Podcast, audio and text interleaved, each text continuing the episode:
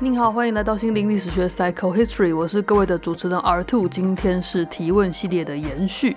我们最近呢，在一个有趣的现象里面，这个现象呢是大家避之唯恐不及的邪教，也就是 cult。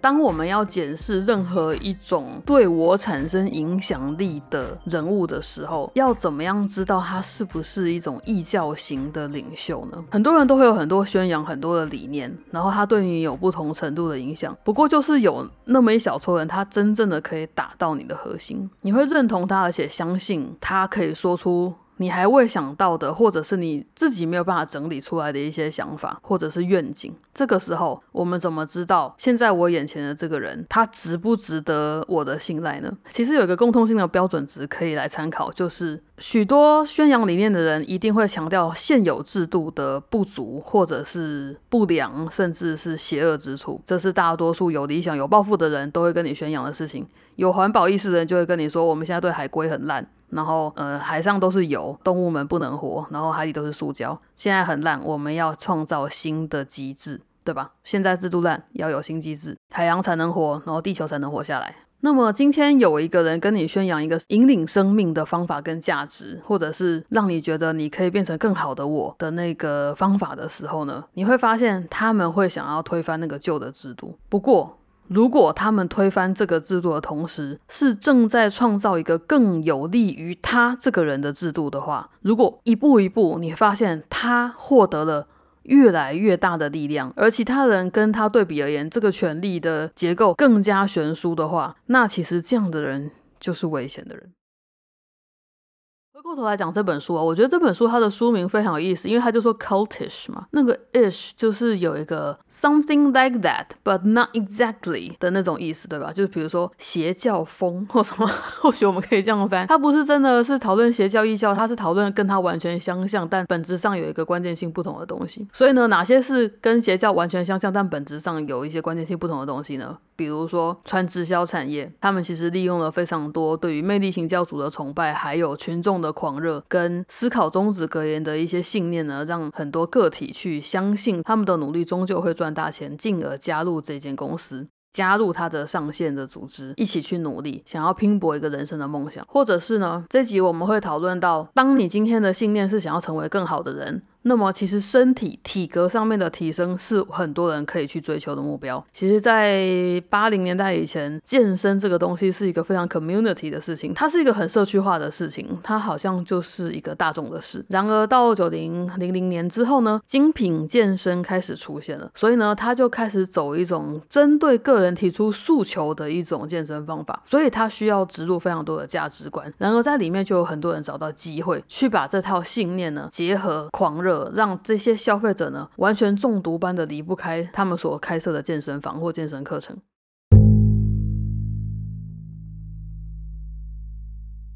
今天在这边呢，我想要先提一些真正跟宗教有关的事情，然后这个现象是比较少见的，不过呢，它真的有点有趣，所以很想要介绍给大家，就是说天语的这件事情。其实有一些教会，他们有一些真的非常特别的语言。那大部分呢，呃，可能会跟基督宗教演变出来的宗教比较相关的教派呢，他们会有一种 tongues，有一种方言。那么在那样的世界里面呢，那个专有名词叫做 speaking tongues，讲方言。在台湾的语境里面，我们通常会说那是天语。或灵语，天空的天，灵魂的灵。好，所以它这个方言不是指一个地方的方言，什么客家话或什么话，并不是的，而是某一种一个人在一个非常虔诚的状态里面，他会发出令人难以理解的一连长串的声音。然后呢，你在旁边听起来会很像某一国的语言，但是它又不是。那这种天语呢，它是无法对话的。就是 A 跟 B 都都在讲天语的时候，他们其实是没有办法对话的。他们只是叽里咕噜、叽里咕噜的一直讲、一直讲、一直讲。甚至呢，当你在进行礼拜的时候，这种种天语一次可以讲好久，可以讲好几个小时都有可能。那在部分的基督教的五旬节教派里面会比较常见一点，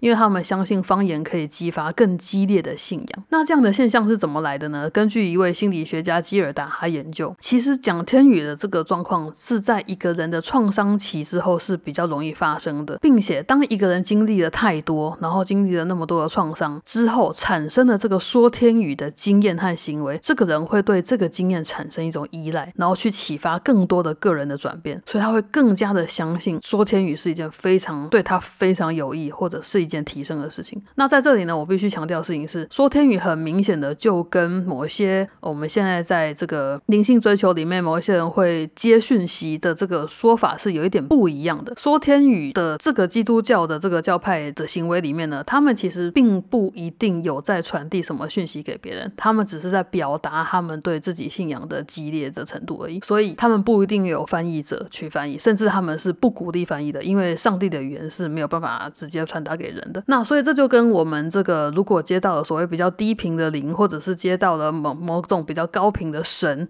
所传递给你的这个台湾讲的天语呢，就会有一点定义上的不同哦。这边要先稍微说明一下。所以呢，在这个基督教五旬教派的这个系列里面的 Speaking Tongues 呢，他们就不是传讯者，哦，不是这个概念，他们就比较像是在吟唱一种诗经，然后在 chanting 的那种感觉。好的。我们要感激现在的这个异教邪教，并没有走得太极端，因为他们知道那样子对他们自身的存活也没有什么意义嘛。但是历史上面有六个非常严重的自杀型的异教事件的经验呢，都告诉我们说，这些自杀型的魅力型的首脑，他们都会做一些事情，就是他们一定会说世界末日即将来临，就是末日说是一个非常重要的重点。那么你可以想象，在两千年的前后，这会是非常令人恐慌的一种说法，而且会非常容易令人信。幸福或许现在稍微和缓一点，但是你也应该也听说过有人会跟你说外星人要来把我们接走了之类的话吧？依据这个世界末日即将来临的这个立场呢，他们就会以自己这个教主为中心，认为他们即将面临的死亡就代表其他人都要跟他一起死。所以对于教主来讲，这些教徒的生命是一种是一种赌博，他们根本就只是筹码而已。那反正呢，他人生都要输了，就是死亡嘛，他就干脆全部都下注。所以他们并不认为自己在杀别人或干嘛。就是他们也没有觉得操控人心有什么坏的，因为他对他来讲就是一切都要结束了，那我就拉大家一起跟我完蛋这样子。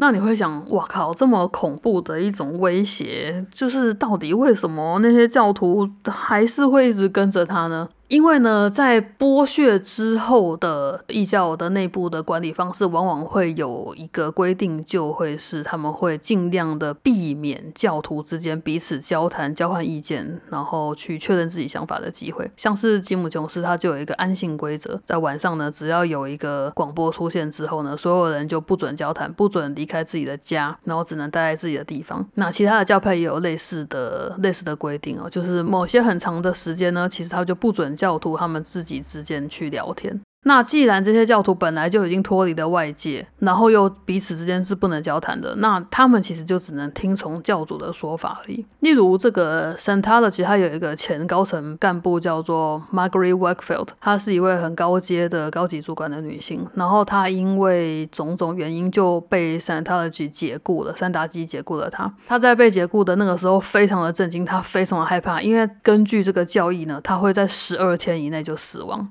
然后他甚至已经把自己 check in hospital，因为他非常的恐慌。但是呢，十二天过后他活下来了，他非常的震惊。那么这份震惊呢，也就带他继续存活下去，并且彻底的开始质疑自己过去这么多年的信仰是什么。那么其他的人的状态是什么呢？就是人其实有一个有趣的现象，就是在行为经济学里面，大家应该有听说过，人类会对于损失有比得到有更强烈的感受。所以呢，其实人类会有一种 loss aversion 损失规避的这个习惯跟行为，好，就是想要尽可能的避免损失，因为那个感觉很强烈。那无论他损失的是时间、金钱还是自尊，都会有比较大的影响力。那这个想要尽量去避免失败的这个事情，会最后会累积成一种认知偏误，因为你太不想要失败了，你就导致自己把自己留在一个比较负面、对自己没有利的状况里面。那既然你已经投入了，你就会继续投入下去，无论是时间还是金钱，或者是被践踏的自尊。那这就会形成什么呢？这就最后就会形成沉没成本的谬误 （sunk cost fallacy）。但是因为你已经投了，你会继续投下去，最后呢，你也无法抽身，认为自己没有办法再回归，或者是没有办法回到外界去生活，这个就是 s u n cost fallacy 在异教里面的一个现象。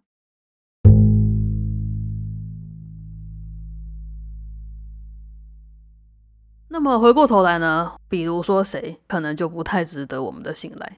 比如说。九零年代红极一时的热瑜伽大师乔杜丽，他长得真的是我个人是没有办法喜欢啊，就是就是一个老头这样。然后呢，但是他是一个东方面孔的老头，对吧？所以他看起来呢就会很有智慧，再加上他可以做出那些瑜伽的动作。但是呢，我们可以在他相关的纪录片中就看到。在这种上千人的热瑜伽大会之中，他是用爱、还有耐心、关怀来引导他所有的信徒吗？不，他常常进行的是言语的辱骂。他很喜欢贬低他的信徒，说你做不到的话，你就是个垃圾，把你的肚子收起来，我不想看到那种烂东西，你很恶心等等。他甚至呢会叫人家胆小鬼，以外还会叫人家 bitch，甚至还会有种族歧视的，说你是什么什么人种的 bitch。然后呢，他有很多跟群众互动的一些思考宗旨的格言，比如说他会大喊说：“走我这条路，不然你们就去。”他的信众就会高喊：“不然就去走高速公路，不要追随你。”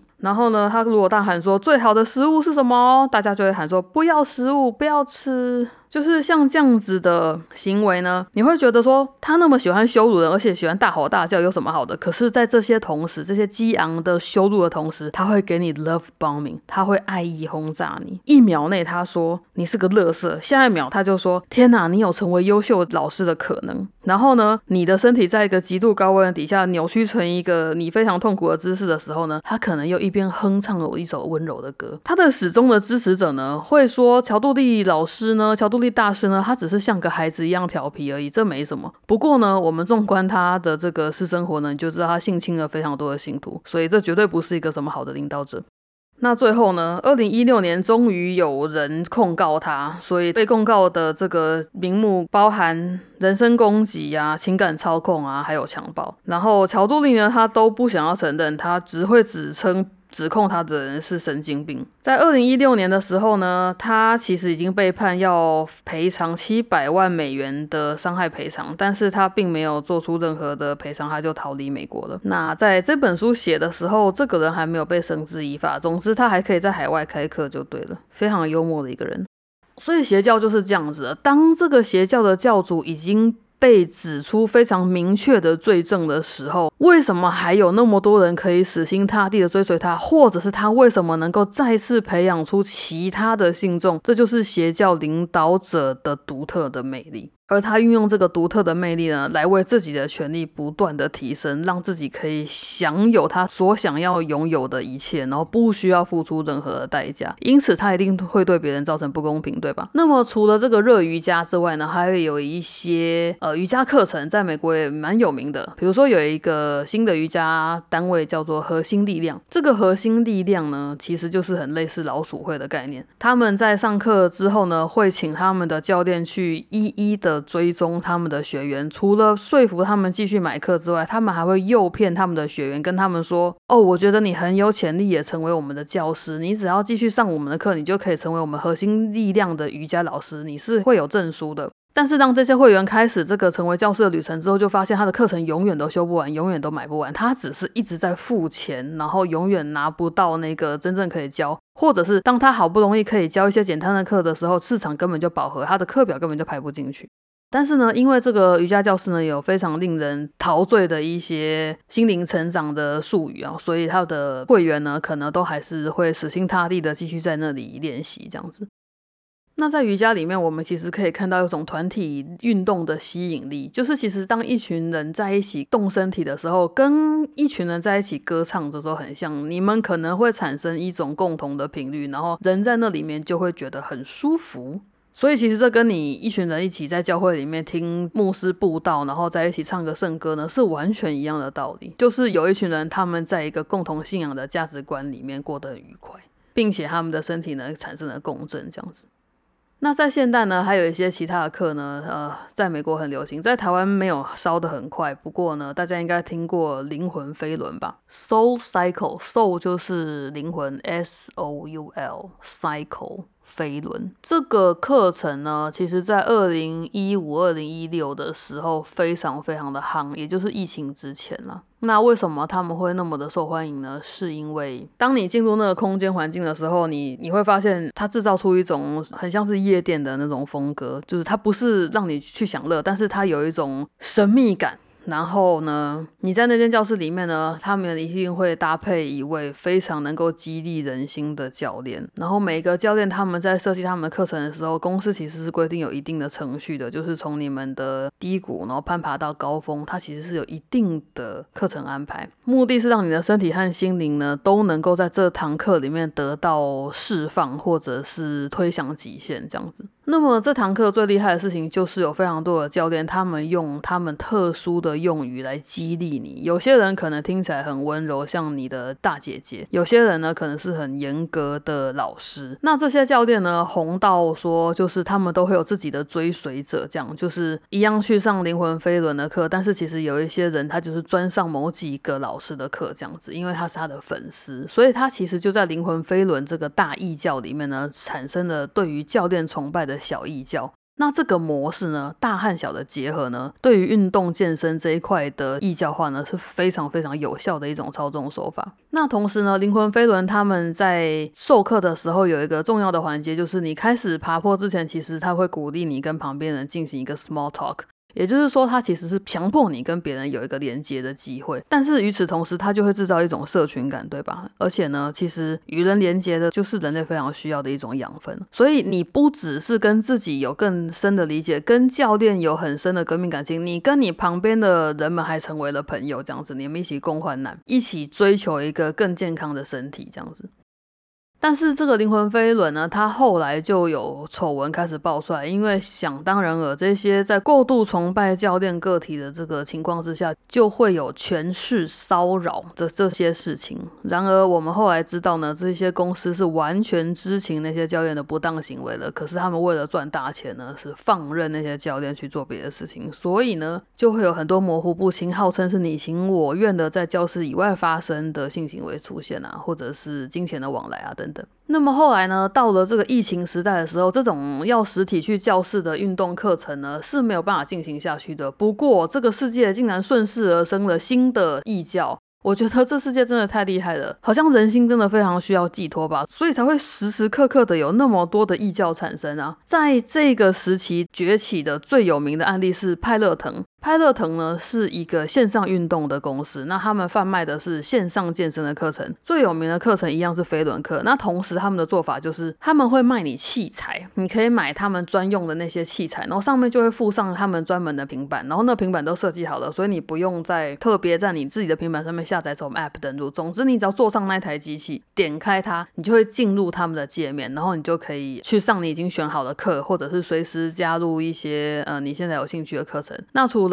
飞轮之外呢，当然还有划船机啊等等的那一类的运动，就是一些。你可以在家摆放的比较简单的器材，然后同时呢，如果有教练带领你，然后你跟线上的朋友们一起做的话，你会更有动力的那种那种运动。那这间公司呢，它非常非常非常的厉害。派乐腾呢，它的拼法是 P E L O T O N。这个公司呢，真的是成立的非常是时候，所以他们呢，二零一九年上市的时候，股价只有二十五美金，一年之后，他们就飙涨到一百六十二美金，几乎是。飙了六倍，而疫情结束之后，他们又非常悲惨的在二零二三年跌到只剩下二十二美金。那这个线上健身的巨头为什么会把它的促牌价？冲向心底呢？其实很简单，就是他们以为人们只会继续待在家里而不出去健身房，这是一个非常严重的错误。他们没有制定任何疫情结束后的计划，他们用他们疫情中间可以成功的那个法则呢，持续的营运，然后到现在呢，就是个大失败。更不要提说他们发生的一些丑闻，比如说他们的器材其实不安全，它有造成人身的死亡。有网友甚至会归咎于说大众媒体对他极度的不友善，因为在某些影集里面呢，就有两个案例是直接拍摄那个角色运动过度，然后就死在拍得疼的飞轮机上面。其中一部是非常难看，我拒绝看的《欲望城市》电影版。在这些疫情后的摧残之前呢，其实派乐腾它所形成的大家在线上团聚的这个游戏化的界面呢，是深得人心的。所以其实你一次是上万人一起在运动的，是全球连线的，非常酷的。然后呢，他们有像八零年代一样那种明星式的教练，在荧幕上面跟你嘿嘿嘿，用个人的魅力呢吸引会员。所以其实呢，在当时呢，他们所招募的运动教练其实很少是真正运动出身的，大部分都是舞者啊、演员啊、网红啊。啊，等等，这种非常会使用语言和表演魅力呢，去网罗群众的这类人都会成为是派特腾当时签约的明星化的教练这样子。其实台湾好像有派特腾分公司诶，所以我觉得他会持续存在，只是他不会再像以前那样大放大资。OK，其他呢还有呢？CrossFit 啊，等等，就是我觉得 CrossFit 很红，红到比如说连我这个不运动的人都知道所谓的 Beast Mode，呃，野兽模式是什么。但其实它也是一个非常有争议的，不是很负责任的一个健身系统，这样子。那么这些运动健身的艺教呢，都是持续在我们的生活环境中还持续存在的一些系统哦。只是说他们的威力呢，可能一般人就会觉得说还好吧，这个是很可以控制的，因为人只有在运动的时候会在那里面，下课了你就离开了嘛，不会有人在自己职场生活的时候还要一直用飞轮教室里面那些话语激励自己吧？这点的确是啦。不过呢，至少在他创造的那个环境里面，当你进入他们创造的环境开始运动的时候，那就是一种仪式。是时间仪式，Rachel，一个 time period 都是属于那个仪式的，但同时人可能就是需要这么深层的鼓励呢，才能够超越肉体的痛苦，继续运动下去嘛。好像也不能非常怪这些健身产业最后会变成这个样子哦。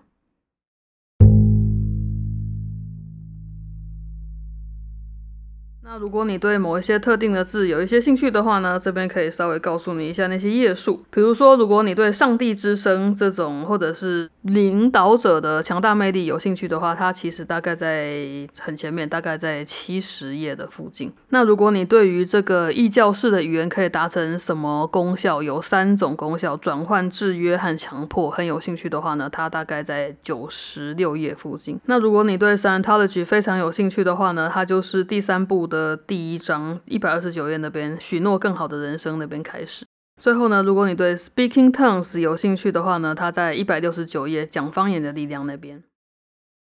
这本有趣的书是《异教语言学：语言如何让人产生狂热》（Cultish the Language of Fanaticism），